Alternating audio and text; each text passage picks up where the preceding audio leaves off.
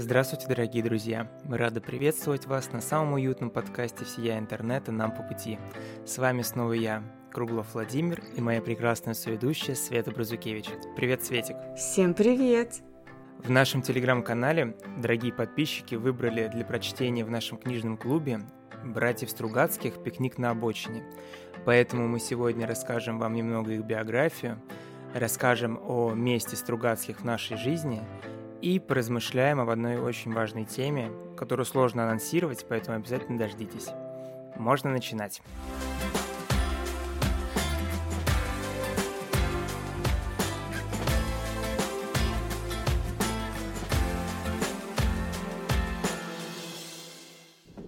Вова, что ты знаешь о биографии братьев Стругацких?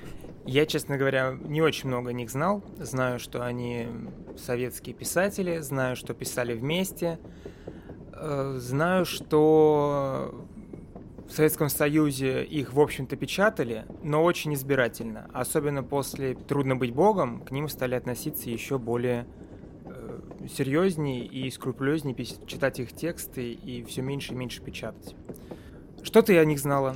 Я вообще люблю очень Стругацких. Про их биографию я очень мало знала, но то, что у них такое антисоветское настроение прослеживается, было в целом очень понятно. И, кстати, «Трудно быть богом» мы уже читали, и у нас уже есть про них подкаст где мы прям э, довольно подробно обсуждали mm-hmm. книгу и историю создания, и критику, и всякие там дополнительные смыслы, поэтому вы можете тоже зайти и послушать. А, вот. Мне очень нравятся Стругацкие, и э, вообще, в первую очередь, потому что они очень нравятся моим родителям. У меня родители вообще очень любят фантастику, и они мне с детства подсовывали какие-то книжки, поэтому я довольно много что читала, и что-то э, в раннем возрасте, и вот я потихонечку перечитываю, и мне, честно говоря, все еще нравится. Короче, моя любимая книжка, честно говоря, понедельник начинается в субботу. Я его прям обожаю.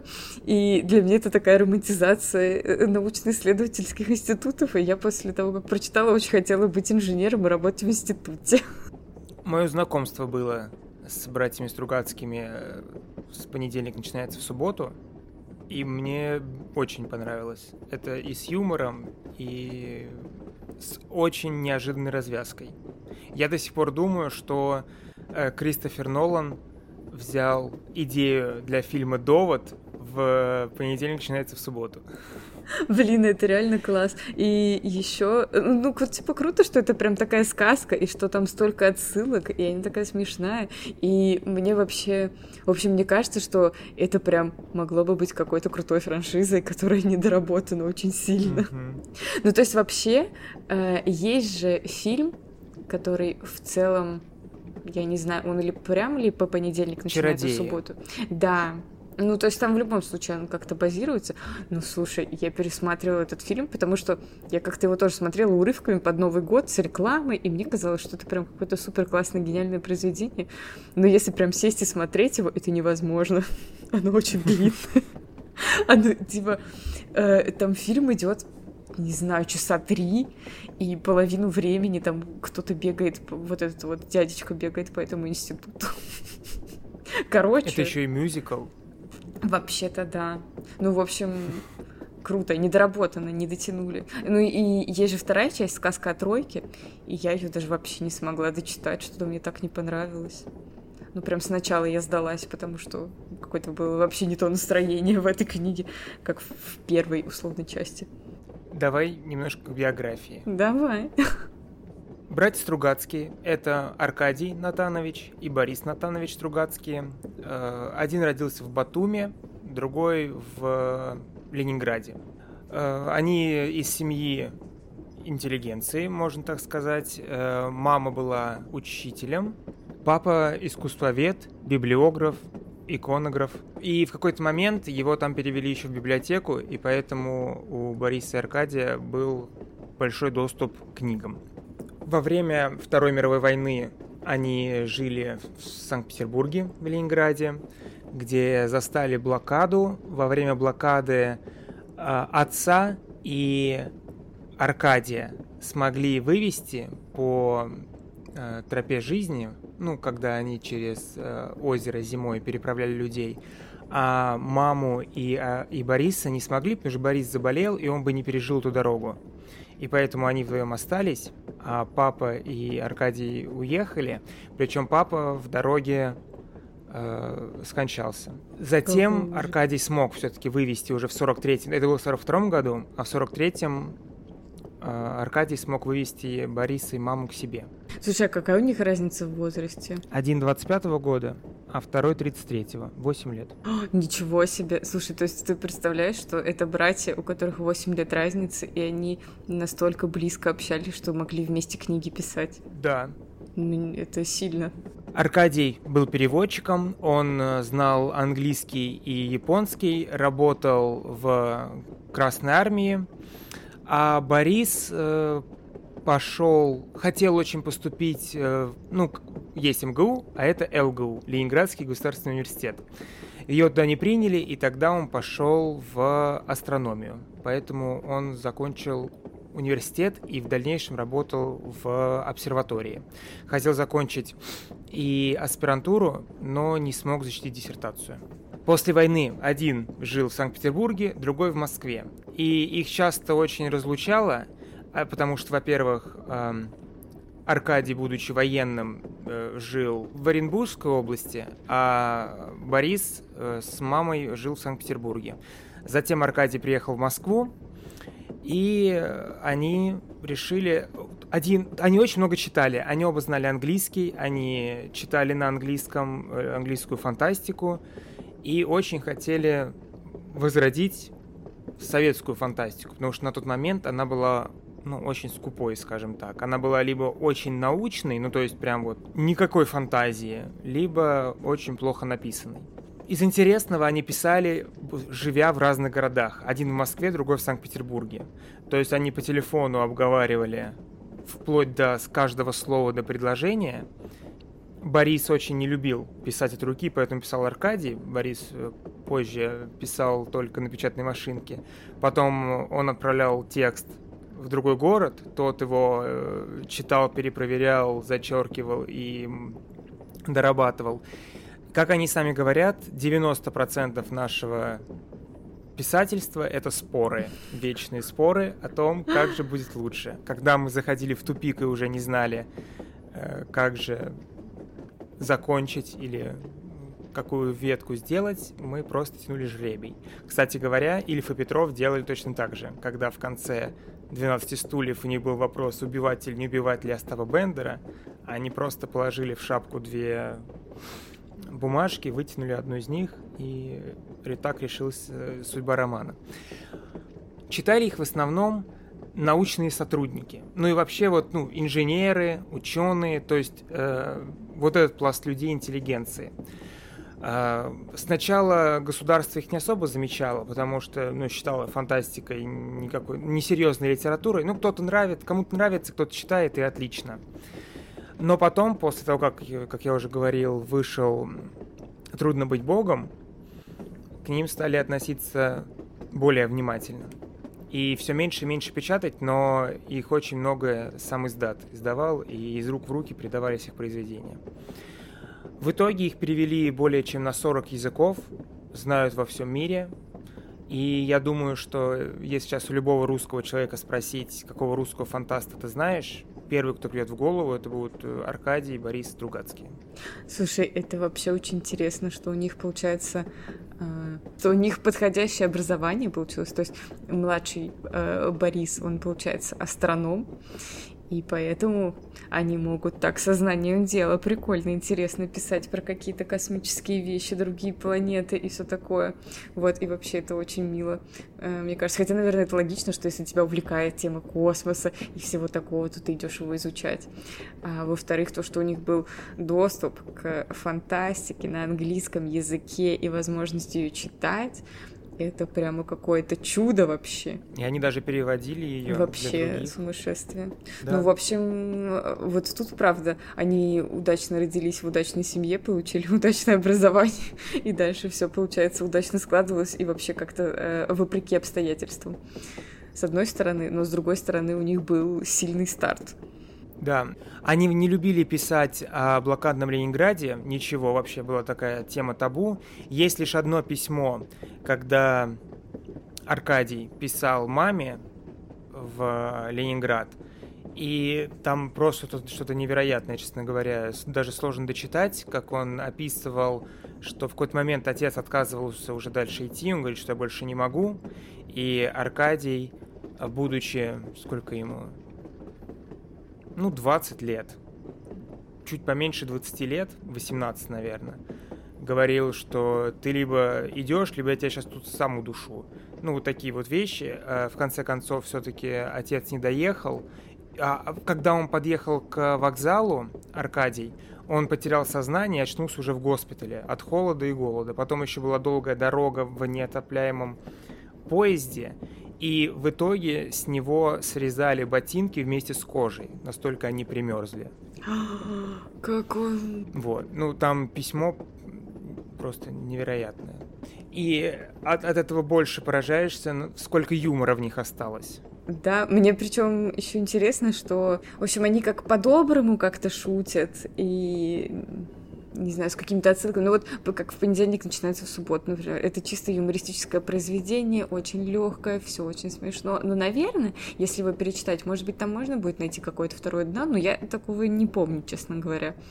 А, вот, а произведение «Трудно быть богом» или вот «Пикник на обочине», который мы будем читать, я его уже читала, но давно, и я не очень хорошо его помню, и мне кажется, что я упустила какое-то да, я прям помню это ощущение, что я дочитала и поняла, что я очень много не поняла.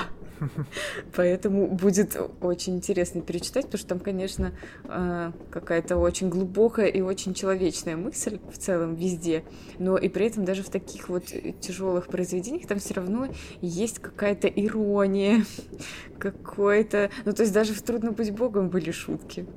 Да. Э, возможно, грустные, но тем не менее. Вот, в общем, э, у меня какое-то прям очень положительное не впечатление, и тем более еще сколько, правда, они пережили. Это круто. И еще, э, вообще-то, Аркадий и Борис Стругацкие наши практически современники. То есть они действительно, они застали столько эпох. То есть это война, Советский Союз, они пережили Советский Союз. Э, Борис Борис умер в 2012-м, а Аркадий в 91-м. Ну, в общем, они, правда, очень много увидели. Есть э, интервью в Ютубе, есть э, печатные, так что, если заинтересует, можно, конечно, все это почитать и посмотреть их взгляд на события, которые были уже при нашей жизни, ну, особенно Бориса. Пару интересных фактов. Первое есть э, предание, что работать вместе и вообще писать не начали, потому что они шли вдвоем вместе с женой, если не ошибаюсь, Аркадия, и ругали советскую фантастику. И жена сказала, вы что, можете лучше? Они такие, а может и можем. И стали работать с моим первым произведением. Еще есть, эм, это уже сами они рассказывали, что понедельник начинается в субботу, появилось такое название, потому что кто-то им сказал, что у Хемингуэя вышла новая книжка, называется «Понедельник начинается в субботу». И они потратили там несколько часов, а то и сутки на поиски этой книги. Они очень хотели ее найти и прочитать. Долго искали, искали, и только потом поняли, что над ними поглумились. Вот. И что такой книжки на самом деле нет. И в итоге они, и они решили, решили это исправить. Да, решили исправить и написать такую книжку самостоятельно. Блин, очень смешно. Если хотите перечитать и обсудить с нами, понедельник начинается в субботу, то пишите нам в нашем телеграм-канале э, в комментарии, где хотите. Потому что я с удовольствием. Но у меня просто как-то не было повода перечитать. А тут мы так сейчас хорошо э, углубляемся в Стругацких, что почему бы не продолжить этим заниматься. Я что-то хотела спросить, но я забыла. А, а ты знаешь, какая, какую первую книжку они написали? Во-первых, они изначально переводили. Во второй половине 50-х годов военный переводчик Аркадий Стругацкий при помощи журналиста Петрова и писателя и разведчика Кима опубликовал документальную повесть «Пепел бикини». А Аркадий и Борис в 57-59 годах написали повесть «Страна багровых туч» и несколько рассказов, которые рано обратили на себя внимание критиков.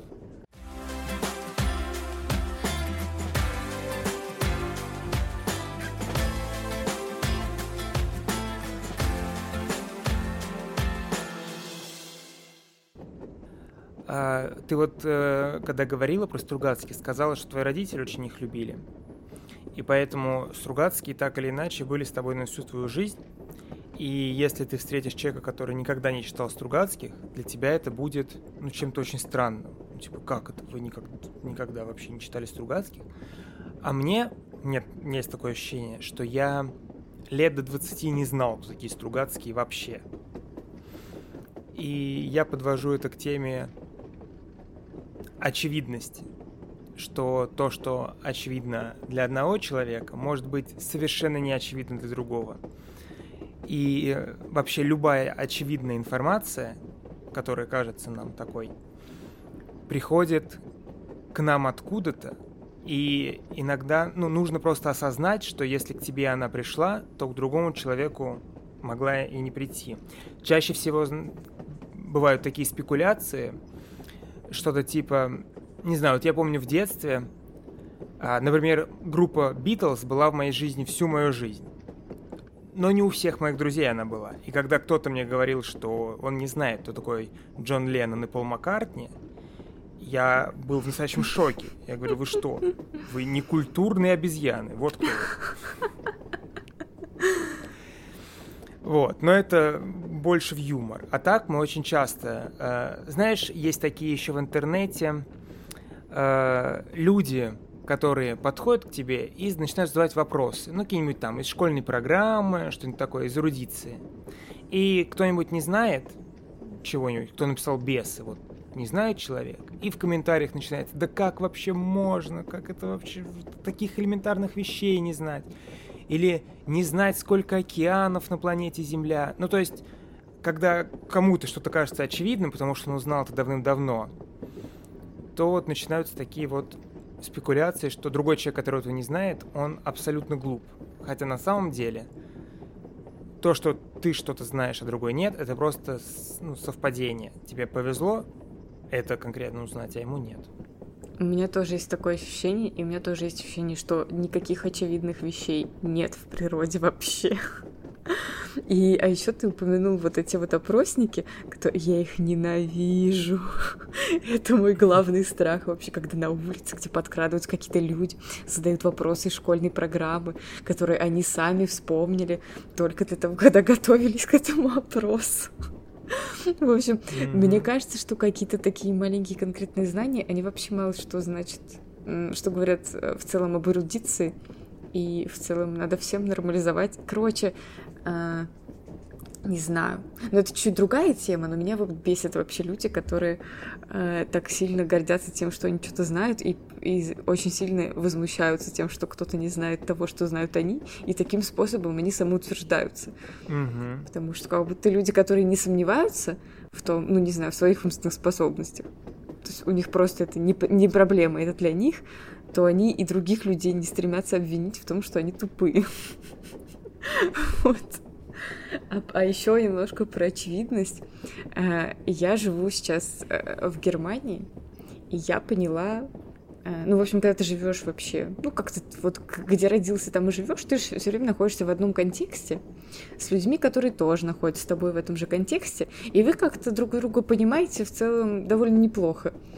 Но вообще-то в мире столько контекстов, и они все такие разные, что я вообще не понимаю, как люди договариваются.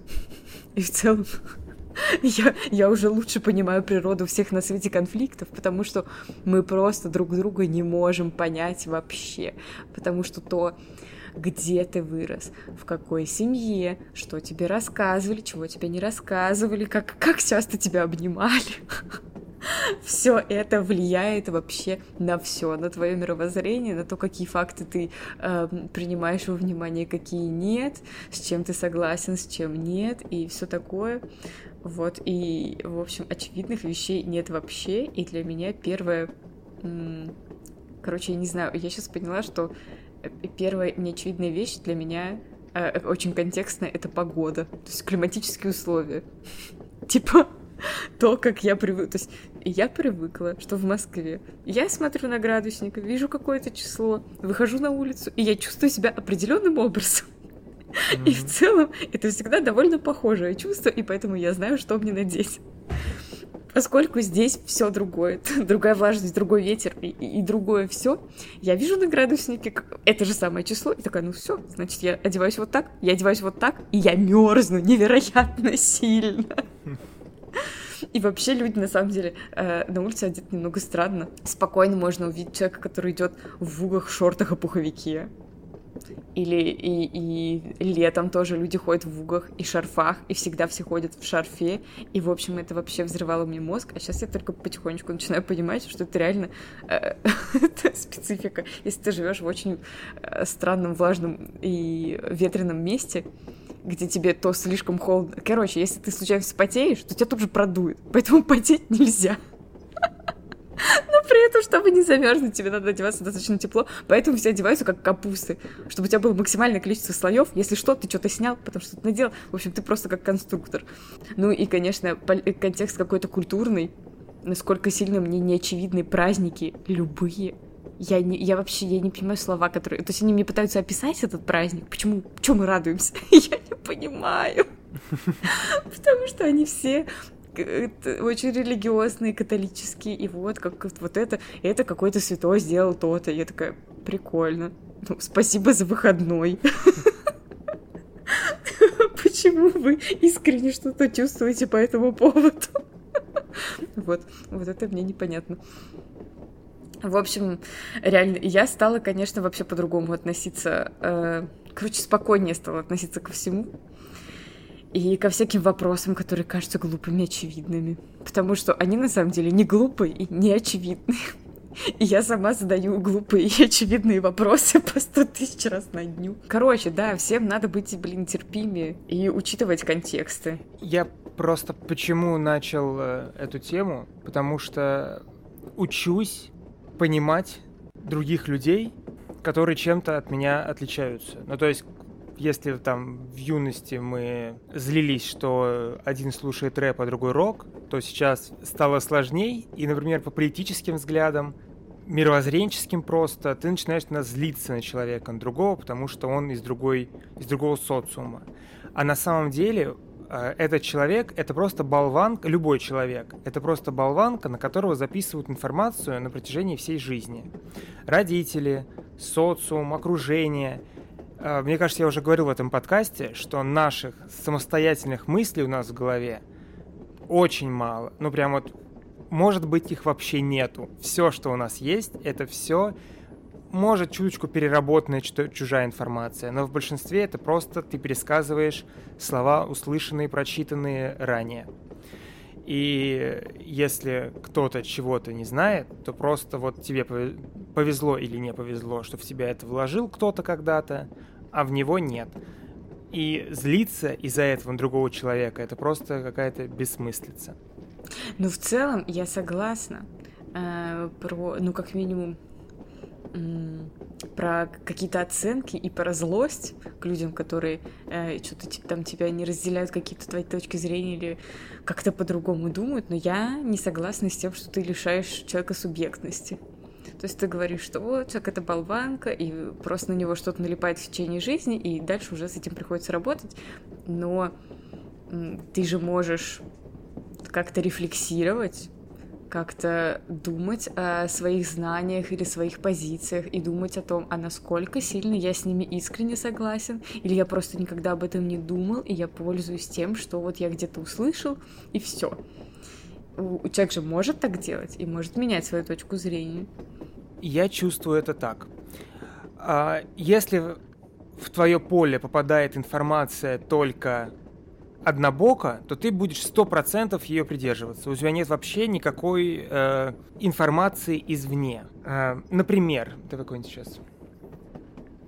Тебе говорят, что планет в Солнечной системе 10. Тебе это говорят везде. Тебе это говорят в книжках, тебе это говорят люди. И ты даже не ставишь под, под сомнение это знание. Потому что, ну, все говорят, и ты просто этому веришь, ты повторяешь то, что тебе сказали. Если вдруг придет другой человек и скажет, ну вообще-то 8, то ты сначала будешь с ним злиться и спорить что нет, 10, тебе всю жизнь об этом говорили. Но в любом случае ты поставишь под сомнение свое знание только в том случае, если появится человек, который скажет тебе, а может все-таки 8?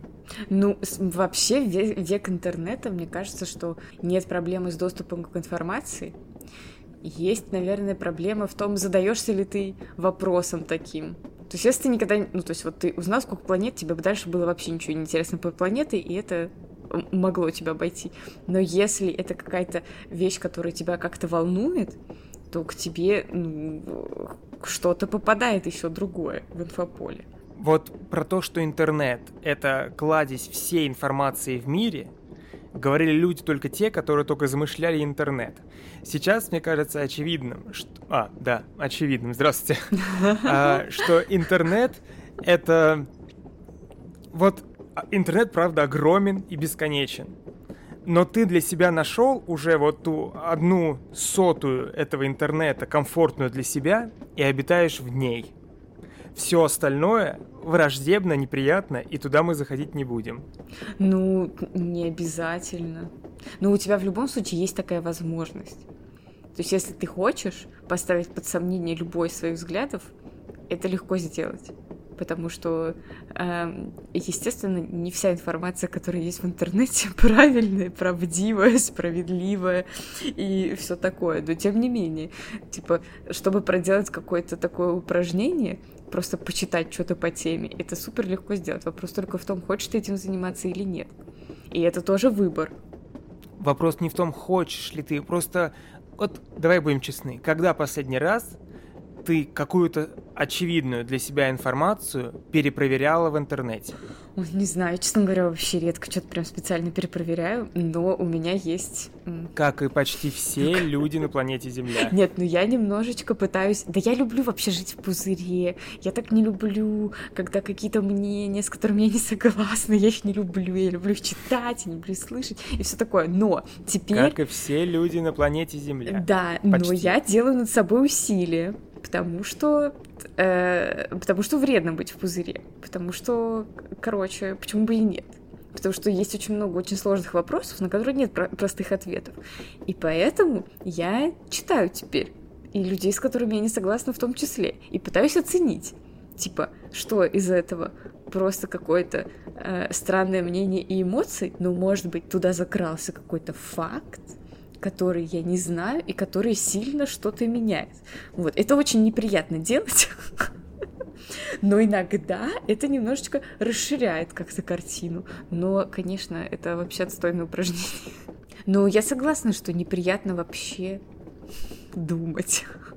Вернее, пытаться поменять свой образ мысли. И чем позднее ты пытаешься это сделать, тем хуже. Потому что чем больше у тебя таких настоявшихся, устойчивых убеждений, тем сложнее, тем сильнее тебя психика защищает. Потому что если у тебя случается когнитивный диссонанс, то есть ты узнал что-то, что противоречит вообще всей твоей картине мира, то, конечно, э, тяжело просто сказать, хорошо, вы аргументированно мне все изложили, я принимаю эту точку зрения.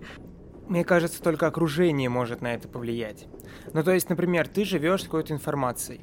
Ты приходишь на работу, и коллеги твои ее разделяют, они ее подтверждают все вокруг, с кем ты общаешься, в твоем кругу общения, все ее так или иначе разделяют. У тебя ну, нет сомнений, что она правдива, но все же вокруг подтверждают это.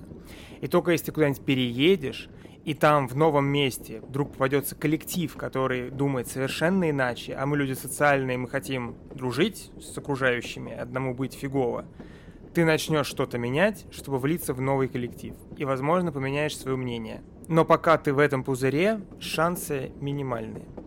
Ну, наверное, еще потому, что, правда, у тебя нет поводов. Потому что вы все со с друг с другом согласны, вам хорошо, mm-hmm. приятно. Э, нет никаких, э, да, никак, ну, то есть просто когда не стоит вопрос, то ты и не задумываешься. Ну, правда, наверное, вот еще из очевидных вещей это какие-то социальные нормы. И пока норма по-настоящему норма, никто о ней не задумывается, никто ее не обсуждает.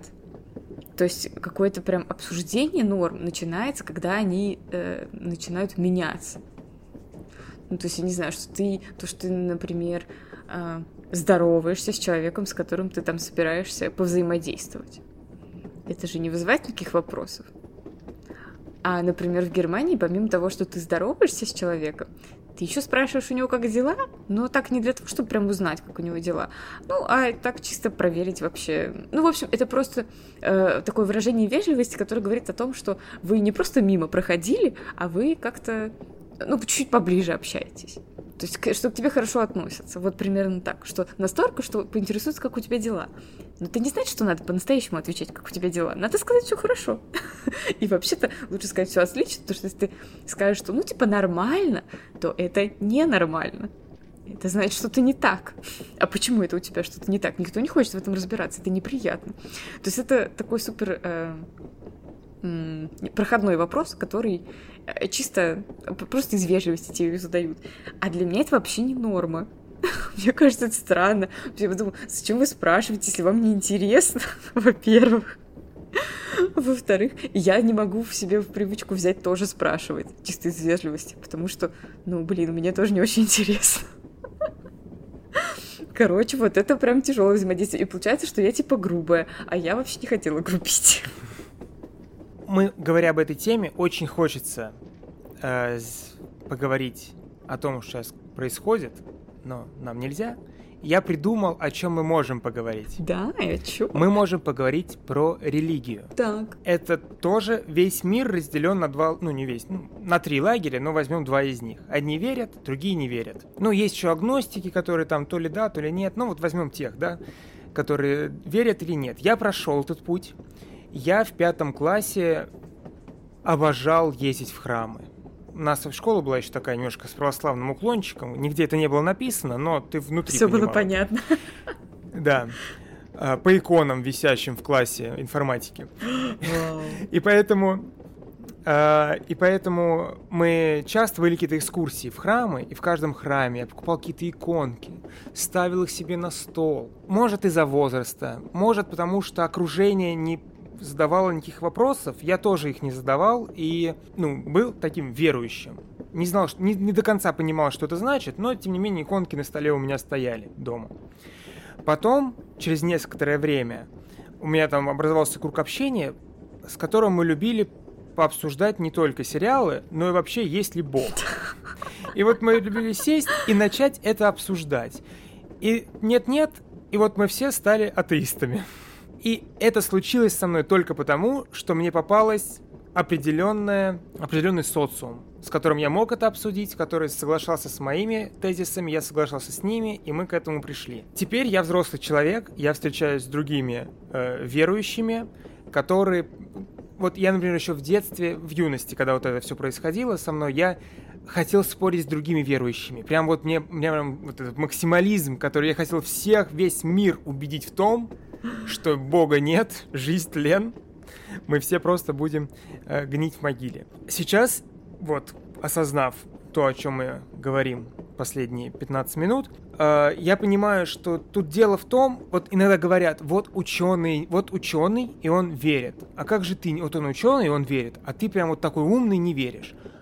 Он верит, потому что, скорее всего, верили его родители он верит, потому что, скорее, может быть, у него была бабушка, которая часто водила, которая была для него авторитетом, которая водила его в церковь. Короче, у него был определенный социум, он к нему привык, и даже будь он ученый, да кем угодно он будет. Сейчас он уже просто не хочет ставить свои фундаментальные знания, свою фундаментальную веру под сомнение. Ему просто это не хочется делать. Точно так же, как и мне сейчас, уже не очень хочется разрушать свой атеизм и иногда, когда мне что-то говорит кто-то, что вот, а вот как ты это объяснишь? Это же чудо настоящее. Я не готов это воспринимать. Я буду копаться, рыться, искать любую статью, которая подтвердит, что я прав, а он нет. Но мне кажется, что верующий ученый это, в общем, что ты зря э, отказываешь ему тоже в том, что он не пересматривает свои взгляды. Может быть, он как раз их пересмотрел и пришел к выводу, что он э, для него существует какая-то еще некоторая дополнительная сила. Э, и все. Ну, в общем, вопрос веры, короче, он намного сложнее, а еще главное, я не люблю воинствующих атеистов еще больше, чем воинствующих верующих. Ну, вообще людей, которые прям приходят, начинают тебе, а, особенно в таком... Ну, это же прям абсолютно философский вопрос, у которого нет э, ответа. То есть ты не можешь сказать, Бог есть или Бога нет. Всё. Почему? Верующий может тебе сказать. это мож- И атеист может тебе сказать. Нет, вот нет, сказать ты можешь, что хочешь, но при этом э, вы ни до чего не договорились. Короче, истину все равно никто не знает. И это вопрос, поэтому это вопрос, у которого нет никакого точного ответа. И поэтому глупо об этом спорить. Но люди, которые прям хотят, чтобы все думали так, как они, когда тебе 12, это понятно. Когда нет, это вызывает вопрос. Э, Сложно все с верой. Но то, что это вопрос привычки, это точно да. Но еще на самом деле, короче, вера это настолько сильно сложнее. У меня неверующая семья, и я тоже неверующая. И меня вообще пугают религии, если честно. Я люблю храмы, потому что это красивое сооружение, в нем прикольная какая-то атмосфера. Ну, там э, из-за культурной точки зрения, потому что вообще-то в религии очень много культуры. Вот это мне нравится. И иконы бывают очень красивые, и музыка там красивая, и вообще там собираются люди. Ну, короче, это все прикольно, как такая субкультура для меня. Но при этом меня смущает э, степень контроля, которую хочет получить над тобой твоя религия. Вот, мне как-то это странно, то, что они хотят и привычки твои пищевые как-то проконтролировать, и твой распорядок дня, и вот это все. Вот, но у меня просто нет такой привычки, поэтому для меня это странно. Но я недавно как раз думала вообще про церковь, просто, ну, как вот про такое социальное явление, и я поняла, что я вообще недооценивала то, насколько это важно. Ну, да, вот и сейчас, то есть это община. Вот где заводить друзей, когда ты взрослый? Типа, ну вот ты ходишь там на работу, после работы, может, у тебя есть какое-то хобби, но хочется где-то еще пообщаться, а так каждое воскресенье ты идешь в церковь, ты знаешь, что там будут люди, с которыми вы разделяете какие-то свои убеждения, что это уже довольно безопасно. Ты там попоешь, послушаешь, как-то а, подумаешь. Ну вот это же тоже способ рефлексии и исповедь, и проповедь, и все такое. То есть это люди приходят подумать о жизни, пообщаться с людьми, которые им приятны, вот, попраздновать вместе праздники, попереживать вместе горе. Короче, это в целом круто. А еще, вообще-то, что еще круто в церкви, то, что я, у тебя, ну, то есть, это такая, как бы, а, община, у которой в целом... То есть вы вообще друг друга не знаете, вы из разных стран, разных контекстов, но у вас одна вера, и это сразу вас очень сильно объединяет. И это может объединять вплоть до того, что люди базово начинают очень сильно друг другу доверять, потому что у меня есть подружка, у которой э, интересная история. В общем, у нее мама из Румынии, и ей надо было очень сильно сбежать из Румынии, и она просто села в поезд, спряталась там без билета и уехала в Италию. Вот, вот так она сделала.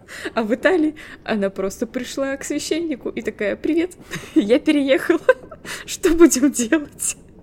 И она жила у него в семье, ухаживала за детьми и жила в их доме. Вот так.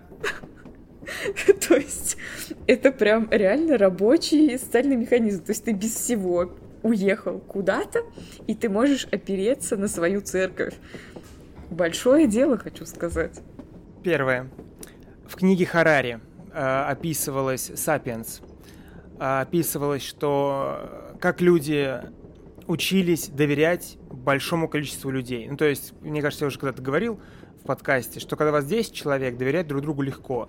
А когда вас уже город, когда вас страна, ну, целое, а когда вас весь, весь мир, вот ты можешь поехать из любой точки в другую точку, и нужно как-то уметь друг другу доверять, иначе не получится. И люди сначала придумали деньги, деньги помогают, э, ты приходишь, говоришь, дай мне это, я дам тебе вот эту бумажку. И он понимает, что эта бумажка ему тоже нужна, и на этом происходит доверие. Но деньги не могут регулировать все. И тогда пришла религия. Потому что если я верю, что если я убью и попаду в ад, ты веришь, что если ты убьешь, попадешь в ад, мы можем друг другу доверять, хотя бы в том смысле, что мы друг друга не убьем. Нет, конечно. А Я просто говорила про религию скорее как в современном смысле, а то, что изначально, когда э, не было никаких каких-то прям институтов, я не знаю, э, глобализации и всего такого, и какие-то общественные нормы только вырабатывались. Церковь была этим институтом, который говорил, что можно, что нельзя. Больных мы лечим, э, детей мы учим, ну или нет. Ну, короче, то есть в церкви можно было, ну вот когда ты живешь в кромешном аду, где все друг друга хотят перерезать, в целом э, церковь была очень таким основ- основополагающим социальным именно органом. Это абсолютно точно. Мне кажется, мы немножко съехали с темы, которую задумали, ну, но я давно хочу сказать один спич свой. Я просто даже хотел позвать какого-нибудь религиоведа, чтобы поговорить с ним об этом. Но раз мы сейчас на эту тему зашли, я вообще человек, который очень любит поспорить, честно говоря. И, возможно, я часто думаю о таких вещах, о которых мы сейчас говорим, просто потому что пытаюсь себя перевоспитать, понимать других людей, не ссориться с ними, не спорить. Но вообще внутри остается во мне вот это вот желание со всеми поспорить. И мне просто кажется, что 99% верующих, они неверующие, а им просто в детстве сказали, что такое есть, они продолжают это повторять. Вот почему. А, религия не прописывает, как в своде, не знаю, как в Конституции не прописано, что если ты нагрешил, хорошее дело перекроет плохое, или что ты помолишься. Э, короче, нету вот этого вот правил прописанных какие должны, как ты должен прожить жизнь, чтобы не попасть в ад. Напомним, что такое ад. Ад — это что-то, где ты будешь гореть заживо, э, не знаю, барахтаться в раскаленном металле. Ну, давайте скажем так, бесконечно. Ну, то есть ад, он бесконечен. Э, на секундочку, бесконечно — это вот... Ну вот помните урок по литературе в школе? Вот вам казался он бесконечным, а это в бесконечность раз больше. Ты будешь мучиться бесконечное количество времени. Не просто мучиться, тебя будут издеваться, тебя будут пытать. Представляешь, насколько большая ответственность твоих грехов? Любой, даже самый маленький грех может привести тебя в раскаленную лаву на бесконечное количество времени. Если человек правда в это верит, как он может продолжать обычное существование в городе на планете Земля. Если ты хоть на секунду в это поверишь, если ты хоть на секундочку поймешь, ну, каждому из нас в социуме приходится иногда обманывать. Ну, так или иначе, хоть что-то вот такое. Некоторые люди оправдывают, что типа, да, вот я тут обманул, но потом я сделал что-то хорошее. А вдруг оно не перезачитывается? Вдруг вот ты сейчас обманул, и за это попадешь навсегда на пытки. Навсегда. Вот. И поэтому мне кажется, что люди, как верующие, не продумывают этот момент.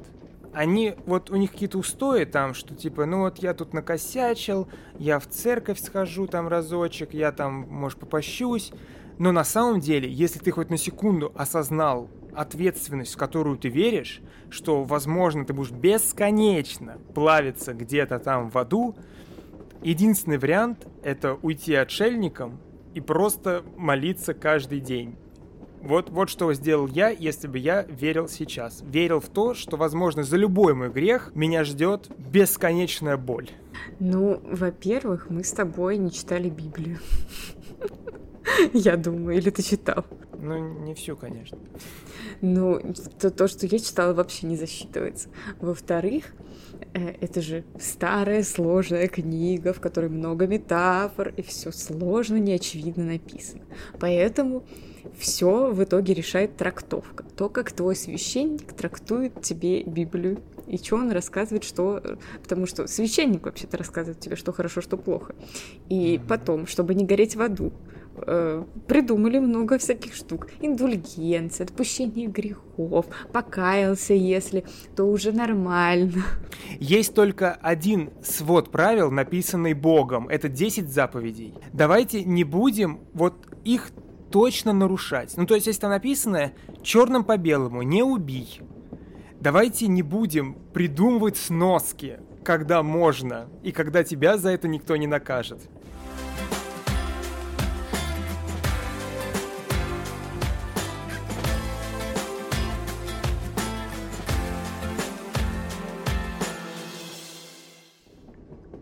чему все это я вел? Затеял этот разговор. Тому, что вот ты говорила, что я обесцениваю личность, называя нас всех болванками, на которые записывают информацию. Нет, мы личности, потому что двух одинаковых болванок не существует. Мы все записаны из разных источников так или иначе, и поэтому мы каждая, мы индивидуальны. Но тем не менее, мы продукт социума, в котором мы жили. И если когда-то вы встречаетесь с человеком, который слишком агрессивен, например, если вы едете там, не знаю, где-то в метро, и кто-то вас толкнул, каждый раз, когда вы хотите разобраться с этим человеком, ну, просто иногда, когда кто-то в метро меня толкнет локтем, во мне вспышка гнева. Я ее никак не проецирую, я ничего там не догоняю, не ругаюсь, ничего. Я не умею драться, поэтому не лезу в эти конфликты. Но вспышка гнева, она есть. Не хочется прям этого человека, не знаю, что с ним сделать. Осознать, что он агрессивный и невоспитанный, потому что что-то к этому подвело. Может быть, у него сегодня очень плохой день. Может быть, он э, рос в социуме, который был пропитан какой-то агрессией, они там, не знаю, решали на кулаках любые проблемы, ну что-то такое. Ты жил в другом социуме, его надо понять. Понять, что если бы ты родился в его семье, тогда ты был бы точно таким же. Ой, слушай, ну так можно вообще все оправдать, распустить тюрьмы, закрыть вообще любую наказательную систему и начинать заниматься. То есть это, это даже усиленная форма э, подставь вторую щеку. Мы теперь всех понимаем, всех прощаем. Э, у всех, короче, то, что можно объяснить э, поступки других людей, это не значит, что э, это объяснение их оправдывает. Потому что человек все-таки субъектен. И если он взрослый, он может э, отвечать за свои реакции и как бы контролировать их, и решать, будет он кого-нибудь бить, толкать, убивать, и вообще что-нибудь такое делать, и что-то говорить. И поскольку мы не откатываем человеку в субъектности, мы, соответственно, можем реагировать. Ну вот это. Поэтому я не призываю толкать локтем всех, кто толкнул локтем тебя, но и, и тем более я э, не призываю к тому, чтобы резко всех простить, войти в положение всех на свете уродов. Вот. Потому что они только этого и хотят, и они в твое положение входить не будут. Вот. Так что если ты нарушаешь общественные нормы и порядки, то будь готов нести за это какую-то ответственность, которую добрые окружающие граждане возможно, тебе как-то предоставят. Так что, конечно, все сложные, и всех можно понять, но не всегда нужно. С этим я, конечно, согласен, что тюрьму распускать нельзя, если какой-то человек, неважно, что с ним в жизни происходило, но он мешает жить другим людям по законам, то его нужно оградить. Но если это просто что-то бытовое, и если ну, вот вы видите человека, которым вы расходитесь мировоззренчески, нужно просто уметь осознать, что что-то привело его к этому. И если бы ты был в его условиях, тебя бы тоже к этому привело. Ты не особенный. Тебе просто повезло родиться в нужной семье. Не, может, не повезло или не повезло, неважно. Э, в какой-то семье родиться, общаться с какими-то людьми. И вот в данный момент времени быть таким, какой ты есть. Ну, если это в плане каких-то мировоззрений... Короче, если это в плане того, чтобы быть терпимее к другим, типа снисходительнее к, к отличным взглядам, я согласна. Но терпеть плохое отношение к себе не надо. А надо подписываться на наш телеграм-канал, подписываться на нас, э, на той платформе, на которой вы нас слушаете, ставить нам лайки, писать нам комментарии. Э, спасибо вам большое за то, что вы вообще с нами тут общаетесь. И за то, что вы дослушали, блин, до этого места. Надо дарить что-то этим людям. Э, обозначьтесь как-нибудь. Расскажите нам о себе, почему, почему вам нечем заняться. Мы дарим вам свою любовь. Это точно. Поэтому хорошего вам дня, вечера и чего вы там, когда где находитесь, хорошо кушайте, хорошо спите. Вот. До встречи. Всем пока.